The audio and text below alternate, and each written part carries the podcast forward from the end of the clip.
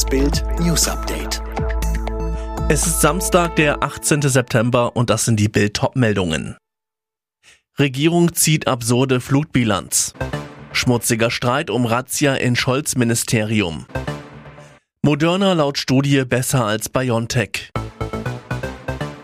Es ist die erste große Flutbilanz der Regierung und offenbar sind Bund und Länder trotz Versagen und katastrophaler Pannen mit ihrer Arbeit sehr zufrieden. Vor allem Einsatz in dem 20-seitigen Papier von Innen- und Finanzministerium macht sprachlos. Auf Seite 10 heißt es, das System des Bevölkerungsschutzes mit der klaren kommunalen Verantwortung und der aufwachsenden Unterstützung durch Landkreise, Länder und den Bund hat sich in dieser langanhaltenden Hochwasserlage grundsätzlich als trag- und leistungsfähig erwiesen, wird aber gleichwohl im Rahmen eines Evaluierungsprozesses betrachtet werden. Trag- und leistungsfähig, wie bitte? Die Bilanz zur Jahrhundertflut liest sich teils wie der blanke Horror. 183 Tote, Gesamtschaden von mehr als 30 Milliarden Euro, davon entfallen 14 Milliarden Euro auf Privathaushalte. Völlig unverständlich ist auch, dass die meisten Hilfskräfte schon wieder abgezogen sind. Lediglich knapp 1000 THW-Kräfte sind laut Bilanz noch im Einsatz. Schlammschlacht um die Durchsuchung im Bundesfinanzministerium von SPD-Kanzlerkandidat Olaf Scholz vor einer Woche. Die SPD geht offen auf die niedersächsische Justiz los, wirft Ermittlern politische Motive vor. Unionskandidat Armin Laschet lüge gar.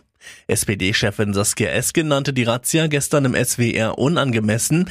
SPD-Frau Safzan Schäbli auf Twitter, die Justiz wird instrumentalisiert.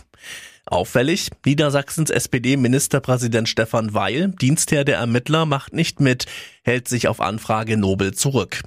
Scholz soll am Montag unter anderem wegen der Razzia vor dem Bundestagsfinanzausschuss erscheinen. Doch Scholz will nur per Video teilnehmen. Begründung Wahlkampftermine in Baden-Württemberg. Doch die Termine in Esslingen und Tübingen gab die SPD erst gegen Ende der Mittwochssitzung bekannt. Die Bavü-SPD bestätigte gestern gegenüber Bild, die Termine erst Mittwochabend bekommen zu haben. Es waren die Tabuthemen dieses Wahlkampfs. Islamismus, Abschiebung, Clankriminalität.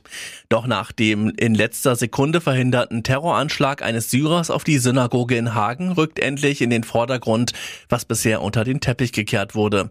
Die Gefahr des Islamismus in Deutschland. Bild wollte wissen, was unternehmen die Kanzlerkandidaten, um die Deutschen vor den selbsternannten Gotteskriegern des fundamentalistischen radikalen Islam zu schützen. SPD-Kanzlerkandidat Olaf Scholz, Unionskandidat Armin Laschet und die Grünen-Kandidatin Annalena Baerbock. Was sind ihre Positionen? Das lesen Sie auf Bild.de. Seine Pässe waren überraschend, seine politische Ausrichtung ist verstörend. Ex-Fußball-Weltmeister Mesut Özil hat verraten, wem er bei der kommenden Bundestagswahl am 26. September seine Stimme geben wird. Er wird die radikale Partei Team Todenhöfer wählen. Der 80-jährige Todenhöfer, den Özil als Deutschlands mutigsten Politiker bezeichnet, saß früher für die CDU im Deutschen Bundestag, gilt inzwischen aber als Verschwörungstheoretiker und politischer Wirrkopf. Ihm wird Antisemitismus und eine Nähe zum Islamismus sowie zu Autokraten und Diktatoren vorgeworfen. Todenhöfer hielt vor drei Jahren zu Özil, als dieser nach seinem Erdogan-Foto bei der WM 2018 in Russland kritisiert wurde. Özil bei Twitter, nun stehe ich hinter ihm, am 26. September werde ich Team Todenhöfer wählen. Viel Erfolg. Der Impfstoff des Pharmakonzerns Moderna schützt einer US-Studie zufolge besser vor einer schweren Corona-Erkrankung als der Impfstoff von BioNTech Pfizer. Demnach nahm der Impfschutz von BioNTech nach vier Monaten deutlich ab. Der von Moderna blieb nahezu stabil, wie die von der US-Gesundheitsbehörde Centers for Disease Control and Prevention am Freitag veröffentlichte Studie ergab. Für die Untersuchung hatten die CDC-Forscher 3689 Fälle von Krankenhauspatienten zwischen März und August untersucht. In den Untersuchungszeitraum fiel der massive Anstieg an Infektionen mit der deutlich ansteckenderen Delta-Variante in den USA. Von den Patienten mit schweren Covid-19-Verläufen waren 12,9 Prozent mit Moderna geimpft und 20 Prozent mit BioNTech. Aufsteiger kann die Hertha. Eine Woche nach dem Sieg in Bochum gibt es das 2 zu 1 im Olympiastadion gegen Gräuter Fürth. Noch zur Pause mussten sich die Berliner am Freitag Pfiffe im Olympiastadion anhören. Hertha BSC taumelte gegen Fürth der vierten Ligapleite entgegen. Denn aber bewies Berlin-Trainer Paul Dardai ein Glückshändchen, gewinnt dank seiner Einwechslung mit dem Hauptstadtklub noch 2 zu 1.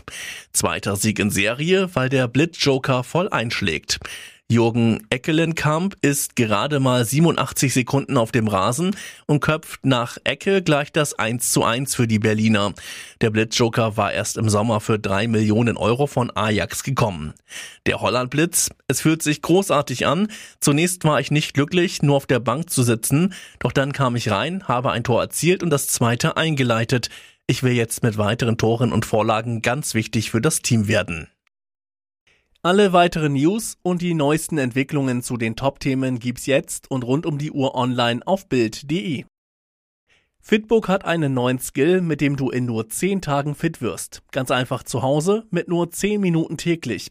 Sage jetzt Alexa, öffne Fitbook.